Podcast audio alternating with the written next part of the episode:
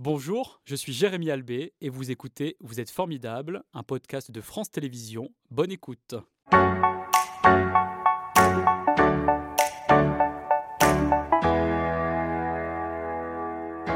Bonjour Laurent, merci d'être avec nous euh, ce matin. Je le dis, vous êtes arboriste, grimpeur, élagueur, sculpteur, mais aussi accompagnateur de euh, montagne, installé donc euh, à Grenoble. Pourquoi vous avez choisi ce métier ou j'ose dire tous ces métiers? Bah, En fait, je crois quand même que je suis vraiment fasciné par les arbres et que ça m'obsède euh, depuis très longtemps. Et en mhm. fait, euh, bah, je suis accompagnateur en montagne depuis 20 ans. Et bah, tout naturellement, euh, j'ai passé il y a une dizaine d'années maintenant mon, CS de taille et soin des arbres pour mhm. justement arriver à voir les arbres encore d'une autre façon, pouvoir y monter dedans et puis être à leurs pieds et pour pouvoir les, les soigner. Et puis pareil, après pour pouvoir leur donner une seconde vie une fois qu'ils sont morts en les sculptant. Mhm. Alors on verra ça tout à l'heure, effectivement, la, sculpture qui est euh, euh, assez euh, impressionnante d'ailleurs. On va revenir sur votre formation pour celles et ceux qui peut-être aimeraient aussi exercer ce métier d'arboriste, grimpeur et lagueur. combien de temps a duré cette formation au total? Alors moi, je ne l'ai pas faite à la sortie à mes 18 ans ou quand j'étais jeune adolescent, mais je suis mhm. venu en reprise d'études après une validation d'acquis. Du coup, c'est une formation qui dure six mois, que j'ai fait au CFPPA de Saint-Imier voilà, où on mhm. voit euh, tout l'ensemble du métier et ça permet euh, on va dire, de rentrer dans le métier. Être un arboriste grimpeur, euh, on va dire au tout début, et après, ça, ça demande qu'à être perfectionné et, voilà, et prendre de l'expérience. Il faut le vivre sur le terrain, effectivement. Mais qu'est-ce que l'on apprend dans cette formation? Eh ben, On apprend déjà toute la sécurité liée au déplacement dans les arbres, donc à savoir tout le matériel nécessaire pour pouvoir grimper en sécurité, les casques, euh, les lunettes, les pantalons anti-coupure, les chaussures mhm. anti-coupure. Et puis une fois qu'on va monter dans l'arbre, ben, tout, l'équipement, les EPI classiques, on va dire des baudriers, des cordes, des longes, pour travailler en sécurité. Parce que là, on le voit sur cette photo euh, notamment, c'est vrai que quand vous êtes euh, en hauteur, parfois vous avez des machines qui sont assez lourdes aussi, il faut les porter, ces, ces machines pour aller sur plusieurs dizaines de mètres de hauteur. C'est ça, du coup, alors ce qui est toujours aussi pour être vraiment en sécurité, c'est de travailler avec des hommes de pied, des gens qui vont nous assister, mhm. et des gens avec qui on est forcément bien, puisqu'il faut quand même être bien dans ses baskets pour monter et manipuler les, grosses tronçonneuses. pour. Euh, Qu'est-ce que vous aimez lorsque vous êtes perché dans les arbres? Bah, c'est vraiment étonnant parce qu'on sort vraiment quelque part. Bon, c'est un peu impensif, mais c'est vrai qu'on sort du tumulte du monde, du chaos du monde. On est là-haut. Alors, quand on les taille qui ne sont pas en feuilles, c'est moins le cas, mais quand on fait des tailles en verre où on est au milieu du feuillage des arbres, ben, on est vraiment sur, dans un autre monde. Et en plus, on est au contact des oiseaux, on découvre. Vraiment, c'est pour ça que je voulais faire ce métier aussi, c'était rentrer dans le cœur de l'arbre et pouvoir voir ce qu'il y a, euh, ce qu'on ne voit pas du sol, ce qui est vraiment à l'intérieur, dans le pied qui est caché. C'est ça qui est juste extraordinaire. Mais ça vous surprend toujours euh, ah, à chaque montée. Chaque mhm. montée, la découverte euh, bah, de la spécificité du naissance d'un arbre, mais surtout de ce qui cache. Des fois, des mauvaises surprises, c'est vrai, il faut être vigilant. Il peut y avoir des frelons, par exemple les frelons euh, qui aiment bien faire leur nid avec des gros feuillages, c'est très masqué, du coup il faut, il y a plein de petits signes, il faut être attentif. Ça, c'est un danger pour vous, pour votre métier. Énorme, Un énorme danger. Les, mhm. frelons, les, les choses qu'on ne voit pas du premier abord, qui sont visibles sur le tronc, sur l'écorce, et une fois qu'on monte, là, des fois, bah, il faut savoir renoncer, redescendre. voilà, c'est-à-dire que quand vous découvrez ça, s'il y a un nid de frelons, vous redescendez Immédiatement, euh, oui, ou même un nid de guêpe, ou quelque chose, en tout cas, de, de petites bêtes agressives. Mhm. quelque chose de, Et vous, vous déplacez ensuite ce nid de frelons, vous l'éliminez du tout, du tout, du tout. Hein. Moi, je n'ai pas, pas la formation et je n'ai pas les habilitations pour détruire euh, les nids de mhm. frelons, mais auquel cas, on reporte l'intervention, on fait intervenir quelqu'un de formé avec les combinaisons mhm. adéquates. Mais quoi qu'il en soit, vous revenez ensuite pour l'intervention intervention qui était prévue initialement. D'accord. Quelles sont les différentes tailles que vous faites Alors, euh, moi, ce que je privilégie vraiment, c'est une taille douce. Mhm. C'est-à-dire qu'en aucun cas, euh, je, vais, je vais tailler de manière sévère les arbres, je ne vais pas les étêter. Du coup, il y a vraiment beaucoup de tailles sanitaires. Une taille sanitaire, c'est simplement enlever le bois mort qu'il y a dans l'arbre. Mais quand même, il ne faut jamais oublier qu'en soi, un arbre, il n'a pas besoin d'être taillé. Oui. L'homme qui euh, bah a, inventé ça. Ben oui, on invente le mhm. métier, mais parce qu'on vit avec les arbres. Parce qu'on est sous les arbres, on habite sous les arbres. Des enfants passent sous les arbres, des enfants. Et du coup, on ne peut pas se permettre que, à un moment donné, il y a ça représente un danger. Exactement. Parfois. Du coup, beaucoup de tailles sanitaires, beaucoup de tailles de restructuration sur des arbres qui ont été sévèrement taillés pour leur redonner un port. Et puis après, des tailles de, aussi de cohabitation. Euh, quand ils sont au milieu avec des contraintes ou d'autres arbres. Mhm. Que regardez-vous pour euh, effectuer euh, le diagnostic de l'état d'un arbre? Eh ben en fait, il faut quand même à chaque fois prendre le temps et ne jamais partir dans une routine. Il faut vraiment l'inspecter. Il faut le regarder en bas, regarder surtout s'il y a des champignons. Certains types de champignons peuvent être le signe que l'arbre est creux, vraiment malade et qu'en montant, on peut avoir des gros soucis si jamais on doit le démonter. Je regarde aussi la façon dont le houppier, le sommet se comporte, la mhm. cime, s'il y a déjà des signes de dessèchement. Euh, je suis attentif aussi aux racines, ce qui se passe autour, s'il y a des travaux récemment sur des fondations, si on a dû faire un chemin d'accès euh, chez les personnes. Parce que ça a pu fragiliser l'arbre. Exactement, il y a mhm. plein de fragilités et c'est surtout, c'est jamais acquis d'arriver et de monter directement dans l'arbre, de s'équiper et d'aller dans l'arbre. Parce que chaque arbre est singulier, bien évidemment. Est-ce qu'il y a de nouvelles problématiques qui apparaissent avec euh, le changement climatique? Bah alors indéniablement, c'est vrai qu'on a un gros souci sur, euh, sur les conifères, entre autres, qui sont vraiment les plus impactés. Et, évidemment, beaucoup plus de chaleur, mhm. beaucoup moins de pluie. Et on a entre autres l'épicéa. Alors lui, c'est le, on va dire, le, celui qui est vraiment le, plus menacé. Le, ouais, le plus, plus menacé et qui c'est vraiment visible de partout, que ce soit à Lyon, à Grenoble, dans toutes les villes, le périurbain et même en montagne. Là, lui, il est, comme il a moins d'eau, il subit la chaleur, il est simplement affaibli et du mhm. coup, bah, le scolite, une petite bête, est capable de l'attaquer beaucoup plus facilement. D'habitude, il peut se défendre en faisant de la résine. Là, comme il est affaibli, malheureusement. Euh, Ça veut dire qu'il est condamné dans la région, euh, cet épicéa? Alors, quand on dit qu'on passe un, un CS taille et soin des arbres, soigner les arbres, en, l'occurrence, il n'y a aucun soin possible mhm, sur l'épicéa. Mhm, mhm. Le seul soin, c'est de les démonter ou de les abattre assez rapidement pour éviter que le scolyte se propage sur les autres. Sur les autres. Mais dans plusieurs décennies, euh, l'épicéa pourrait disparaître de la région. Exactement, ou pas. C'est ça aussi qu'il faut accepter de, de, laisser faire la nature, en quelque sorte. de prendre le temps et de la regarder.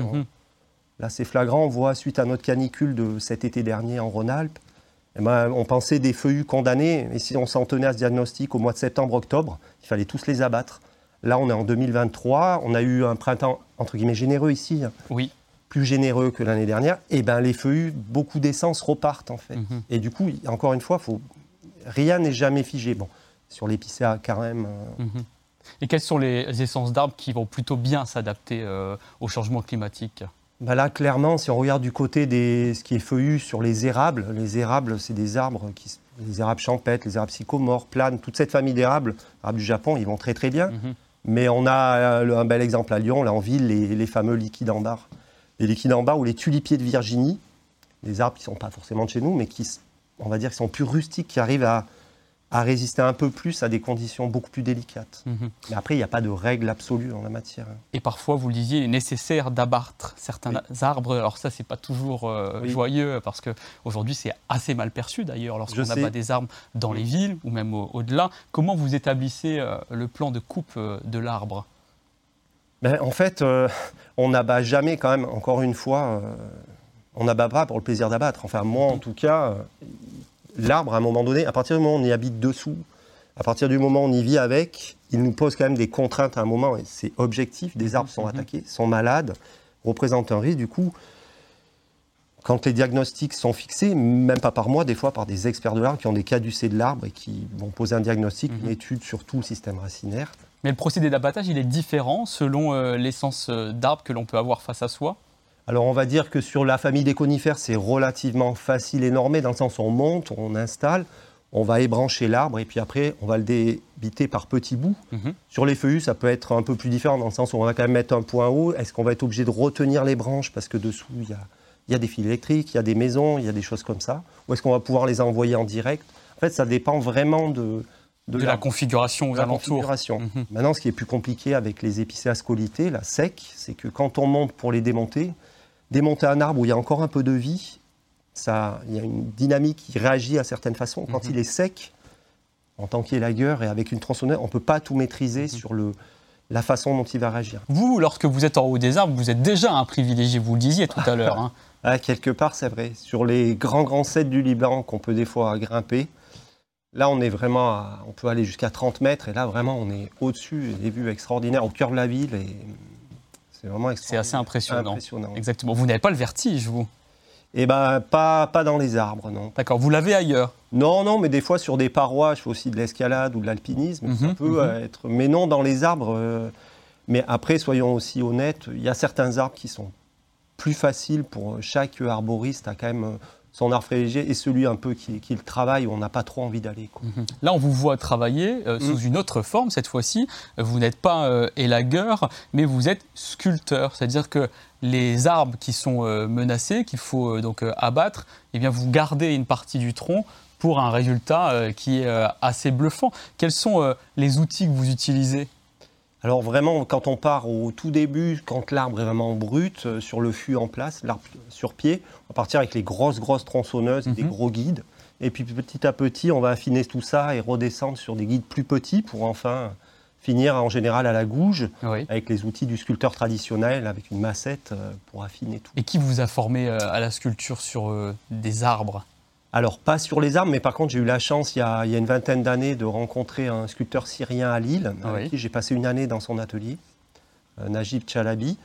Et du coup, j'ai appris les rudiments, on va dire, de, de la sculpture. Et puis après, ben, j'ai fait continuer dans mon, mon petit domaine de chemin dans mon coin. Quoi. Est-ce qu'il y a certaines essences d'arbres qui sont plus difficiles à sculpter?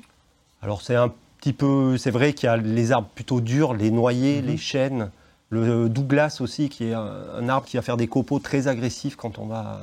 Quand on va le sculpter, c'est moins agréable. Et puis, Quand vous dites très agressif, c'est-à-dire vous avez des projections sur vous des projections, on est obligé d'être euh, tout couvert parce que c'est un, un bois qui est très très dur quand même et Mhm. qui a une façon étonnante de réagir, au- euh, surtout à la tronçonneuse. Quoi.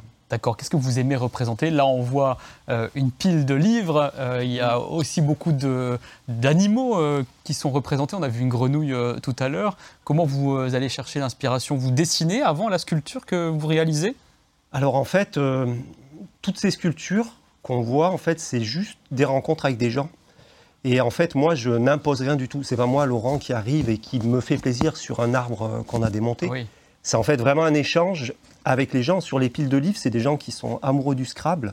Du coup, on en arrive à là, dans leur histoire, ça prend des mois à affiner le projet. Mhm. Mais en fait, à chaque fois, c'est une rencontre. Moi, je pars de ce qu'ont les gens dans la tête, ce qu'ils veulent garder de leur art parce qu'ils leur tenaient tellement Mhm. à cœur. Et moi, j'essaye de le réaliser au mieux, mais moi, je ne viens jamais avec mon idée préconçue. Alors, j'y mets ma patte, c'est sûr. Mhm. Mais avant tout, c'est chez eux. Déjà, ils, me- ils me ils me font rentrer dans leur intimité, ils me racontent leur histoire par rapport à l'arbre, leur famille. Du coup, on, est, on, on se cale sur des, des, des choses possibles. Oui, c'est-à-dire que c'est toujours dans le domaine Oui. privé, hein, ces Oui. sculptures sur euh, Alors, les il y en a quelques-unes dans le domaine public, mais c'est pareil. Je, en aucun cas, je ne suis arrivé euh, à proposer euh, et dire je vais faire ci, je vais faire ça. C'est sur celle on voit au Luitel sur le, le crapaud. Mhm. C'est pareil, c'est une mise en valeur des animaux qui sont mal aimés euh, qu'il y a sur le site. Le crapaud qu'on voit là. Oui, ça n'est haut. pas une grenouille, hein, c'est un crapaud. grenouille, pardon. un, un crapaud pustuleux, c'est un peu l'emblème du site. Du coup, on les intègre et puis on essaye aussi de raconter une histoire puisqu'il y a une vocation pédagogique où la couleuvre va-t-elle arriver à attraper le crapaud? Parce que sur le bas là, du tronc, effectivement, on a la couleuvre Mm. qui remonte. On voit en fait sa langue euh, au milieu Oui, et le crapaud tout en haut. Parce que la couleuvre se nourrit de crapauds. c'est ça. Donc il y a toujours un message aussi euh, oui, ça. Lié à, à- à la nature, la façon dont elle vit. Exactement. Moi, ce que j'aime bien, c'est raconter des histoires aussi par mes sculptures. Donc, euh, et aussi se rappeler de l'arbre dont il était question. Mais c'est toujours, il y a toujours quelque chose de fort derrière les arbres. Mhm. Combien de temps ça prend pour réaliser euh, des sculptures comme ça sur des troncs aussi importants? Alors, euh, il y a des sculptures en moyenne, on va dire, d'une à deux journées. Et puis, euh, sur les mal aimés, euh, la dernière avec le crapaud, c'était beaucoup plus long, hein, parce qu'il y avait plus de travail. Mais Mhm. c'est-à-dire qu'en général, c'est 3-4 jours pour arriver à, à sculpter, au gré des surprises de l'arbre, puisqu'on n'est pas sur, on est quand même sur du vivant, même s'il est en train, il est sec ou il est en train de mourir, il y a toujours des surprises dont on n'a pas, des Mhm. clous qui ont été mis il y a des années. Et vous jouez sur euh, tous les aspects, euh, on va dire, esthétiques de l'arbre, parce que là, euh, notamment, vous conservez une partie de l'écorce, Oui. vous creusez l'intérieur. Là, c'est aussi votre imagination qui est totalement libre. Oui. Après, là, vraiment, sur celui-là, ben, on est parti, c'était ça à côté d'une fontaine, d'une source. Et pour le client, c'était l'esprit de l'eau. On a travaillé sur l'esprit de l'eau, euh, sur... en gardant quand même, encore une fois, moi, ce que j'aime garder, c'est je ne colle pas de pièces aux arbres. En fait, c'est garder la masse. C'est pour ça que Oui, il n'y a pas d'ajout, hein, on est il d'accord. n'y a pas d'ajout. Ah oui. Et après, au moins, on en enlève dans l'arbre. Mais c'est ma conception. Au mieux, c'est pour la durée dans le temps. Il va rester le plus longtemps possible. Et c'est surtout le respecter aussi. C'est pour ça qu'en ce moment, ben, je suis beaucoup, beaucoup dans les ours. Mais pourquoi dans les ours? Mais parce qu'aussi l'ours, c'est l'animal qui rentre le mieux dans un fût d'arbre en enlevant le moins de matière Mhm. et qui va rester, euh, on va dire, le plus longtemps dans le temps. Ah oui. Et comment vous faites euh, pour partager votre temps entre euh, les lagages et puis ensuite la sculpture? Et ben, c'est c'est des fois compliqué. c'est super compliqué. Euh, en tout cas, ce qui est sûr, c'est que les projets d'élagage, donc démonter les arbres de A à Z et les sculpter après, c'est quelque chose, je peux pas faire ça. On peut pas faire ça tous les jours. C'est Mhm, trop mhm. intense et, et il faut garder, euh, faut garder du bonheur à le faire. et Oui, vous en faites faire. très peu dans une année finalement. Bah, si j'en fais, oui, une par mois, c'est déjà super bien. Enfin, on peut, encore une fois, là, on, on sculpte vraiment quelque chose de particulier, d'unique. Mhm, il, mhm. il faut prendre le temps et je me vois pas du tout hein, enchaîner. euh, on peut pas enchaîner ça. Bien sûr. Quels sont les autres métiers avec lesquels vous travaillez? Parce que être dans une forêt, euh, faire de l'élagage ou aussi de la Mm. sculpture, ça demande quand même des relations avec les autres. Alors, même, c'est vrai que si je suis beaucoup sauvage, mais je- à la fois, j'ai une chance extraordinaire, mais vraiment, je le vois vraiment comme une chance de pouvoir rencontrer plein de corps de métier et plein de gens qui se parlent pas forcément, des fois. Comme mon métier d'accompagnateur, je suis Mhm, un peu un mhm. passeur entre les gens des villes et de la montagne qui habitent là. Oui. Et là, c'est un peu pareil. J'ai l'impression d'être au carrefour d'un exploitant forestier, d'un scieur qui a sa scierie, euh, de l'Office national des forêts, avec qui j'interviens aussi, de clients euh, des villes qui ont un regard particulier sur leurs arbres, Oui. euh, aussi de gens qui posent des diagnostics sur les arbres, et puis après aussi de, de passionnés d'arbres. Enfin, de toute façon, c'est c'est vraiment l'arbre, euh, au jour d'aujourd'hui, c'est vraiment un carrefour de, Mhm, mhm.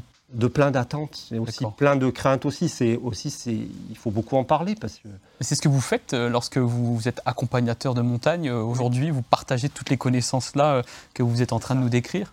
Ben, en fait, j'ai l'impression d'être vraiment dans les trois parties. L'accompagnateur, c'est juste aussi expliquer aux enfants que c'est pas parce qu'il y a des bûcherons, que c'est des tronçonneuses qu'on coupe des arbres que ce sont des mauvais personnages. Oui, que oui, oui. c'est, loin d'être aussi simple. Vous cassez les préjugés qu'on peut Oui, avoir. mais que je quand pense on que est c'est important. citadin et qu'on va en montagne et qu'on voit des arbres abattus, on perçoit peut-être mal ces métiers. Alors après, il y a les façons de l'abattre, il y a, il y a la façon de couper, de faire des coupes dans des parcelles. Ça Mhm. peut être discutable à des moments sur les engins qu'on va utiliser. Mais après, il faut jamais oublier quand même que c'est aussi important de pouvoir prélever des arbres que l'on a dans nos régions plutôt qu'aller à l'autre bout du monde euh, ou aller dans des Oui, magasins pour aller les chercher. sûr. De Donc, faire importer, et euh, il y a un impact ça, euh, écologique qui est beaucoup plus euh, fort que de prélever euh, la ressource à proximité de, de chez soi. C'était Vous êtes formidable, un podcast de France Télévisions. S'il vous a plu, n'hésitez pas à vous abonner. Vous pouvez également retrouver les replays de l'émission en vidéo sur France.tv.